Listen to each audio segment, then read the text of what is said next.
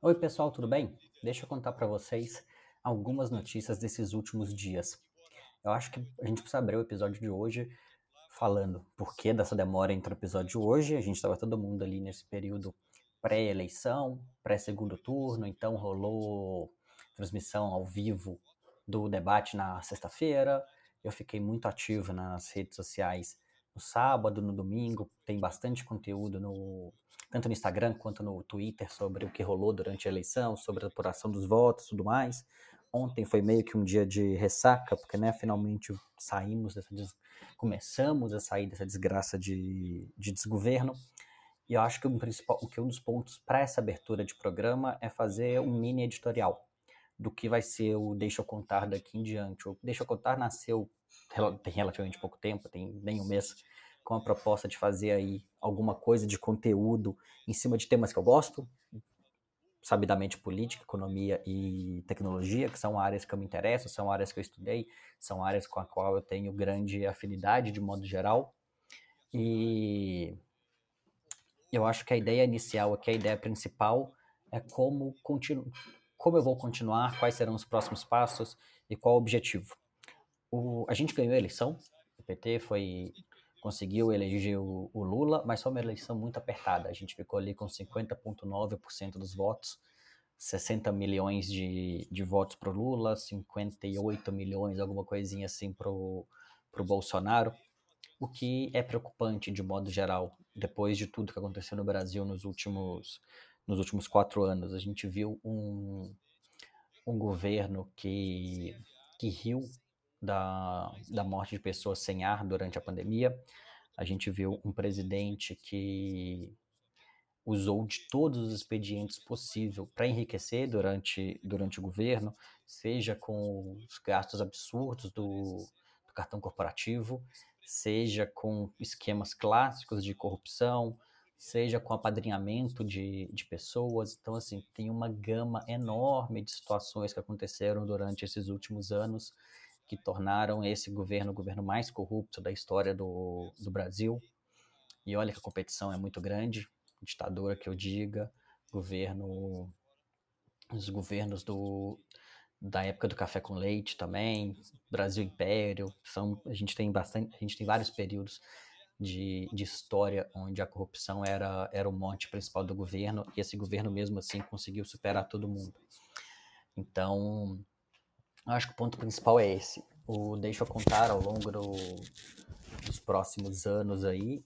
O objetivo é a gente servir de, de um ponto de discussão, de um ponto de, de troca de ideias, de um ponto de, de como trabalhar conteúdo de política, de economia, de tecnologia de forma honesta, de forma transparente, com viés. Ninguém aqui, eu não vou pagar de isentão, nunca fui, não é agora que eu vou começar a falar ah, não, aqui você vai ver a notícia de verdade.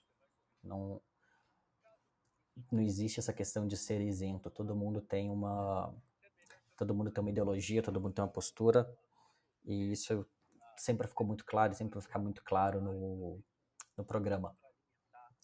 Então, o ponto é esse, assim, eu vou, eu vou falar desses temas com viés, eu vou fazer essa conexão da tecnologia, do mundo de startups, com o trabalho de esquerda, com uma visão política de esquerda, com uma visão econômica de esquerda, porque não são visões conflitantes, não são visões antagônicas.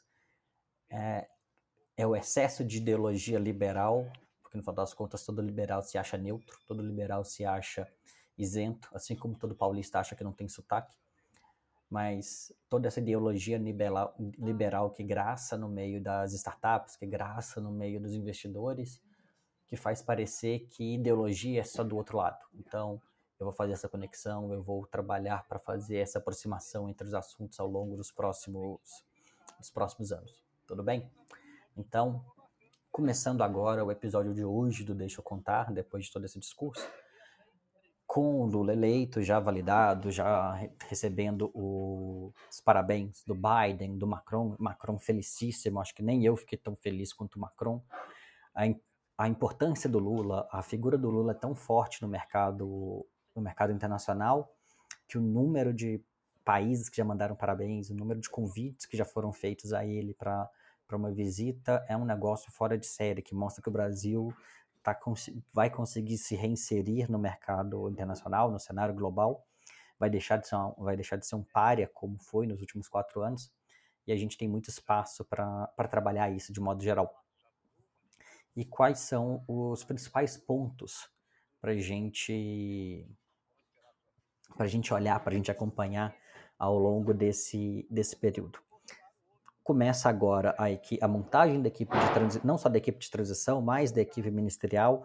Vou fazer um vídeo sobre quem são os possíveis ministros depois, vou fazer alguns vídeos sobre conforme eles forem sendo escolhidos, o que isso significa, o que isso representa, quem são as pessoas-chave em cada setor e o que estar em cada um dos ministérios significa para o próximo governo. Mas o Lula foi eleito, já foi aclamado pelo TSE, a eleição não teve, não teve suspeita de fraude, foi tudo tranquilo. Qualquer pessoa que fala de suspeita de fraude na eleição, obviamente a gente sabe o, de onde vem esse tipo de suspeita.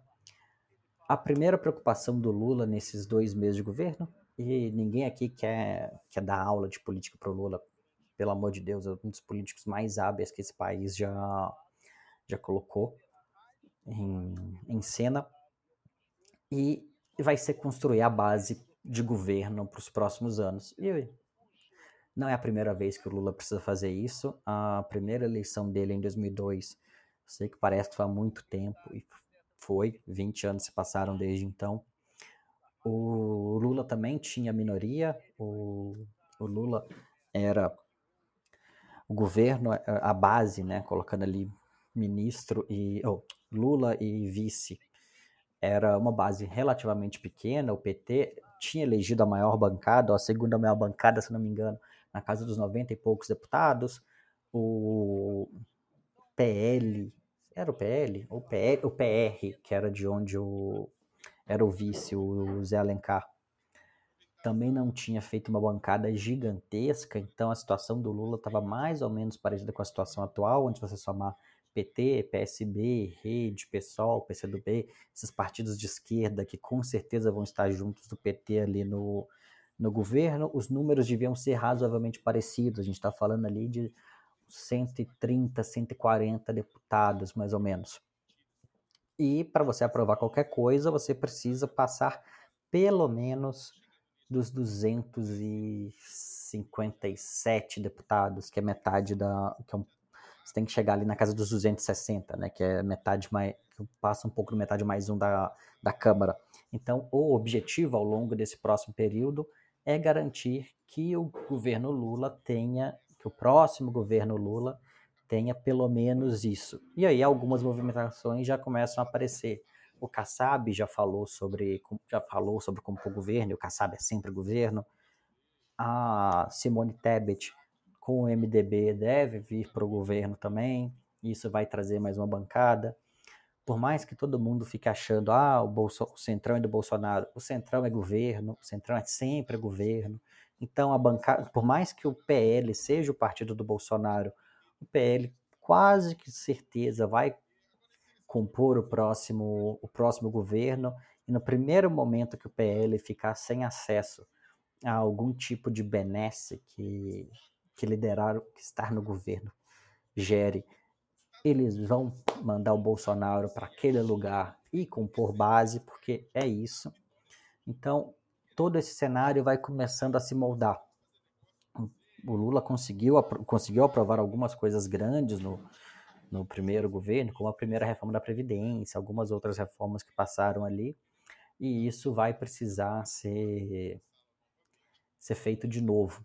Então, esse primeiro, esse primeiro mês, principalmente, vai ser essa discussão de composição, mês de novembro, né, vai ser essa composição de, de governabilidade e quem ocupa o quê. Até, né, certeza que até o final de, de novembro a gente já tenha todo o ministério definido. Já ficou, já ficou claro, já foi definido, a, a Gleice já falou que o líder da transição vai ser o Alckmin, então já começa uma conversa ali, já começa um trabalho em cima disso. Então a gente já tem esse assunto para para começar a, a acompanhar.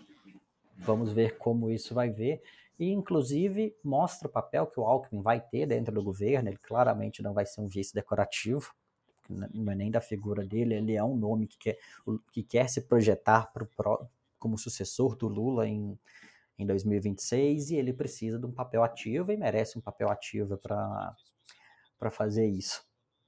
O Lula, falando um pouco sobre primeiros passos do Lula, é um assunto interessante. O Lula já falou que vai retomar a tradição dos presidentes antigos, desde a época da ditadura, inclusive, mas principalmente desde a redemocratização, onde a primeira visita de um, de um novo presidente do Brasil é a, a Argentina, Vamos voltar a falar e olhar com carinho para o Mercosul, rever os acordos comerciais, entender como trabalhar em conjunto, até porque a Argentina é o terceiro maior parceiro comercial do Brasil. Perde para a China e Estados Unidos só.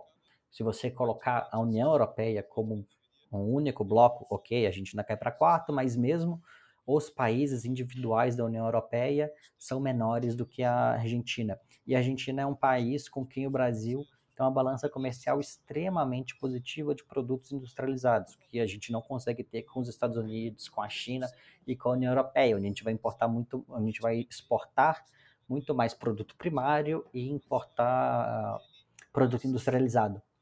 Então, esse é o, é o primeiro ponto da, dessa nova sessão.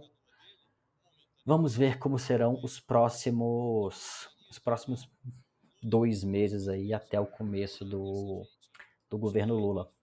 Beleza? Gente, grande abraço. Acabamos aqui o primeiro episódio dessa nova leva do, do Deixa Eu Contar, já tendo acabado o período eleitoral e agora a gente consegue voltar a focar nos grandes temas nacionais sem ter que ficar falando dos absurdos que essa eleição nos proporcionou. Tudo bem? Esse esse episódio, assim como todos os outros, são, são trazidos por mim, Lúcio Cordeiro, pela Fernanda Barros e pela Natália Cofran. Grande abraço, abraço pessoal. Até!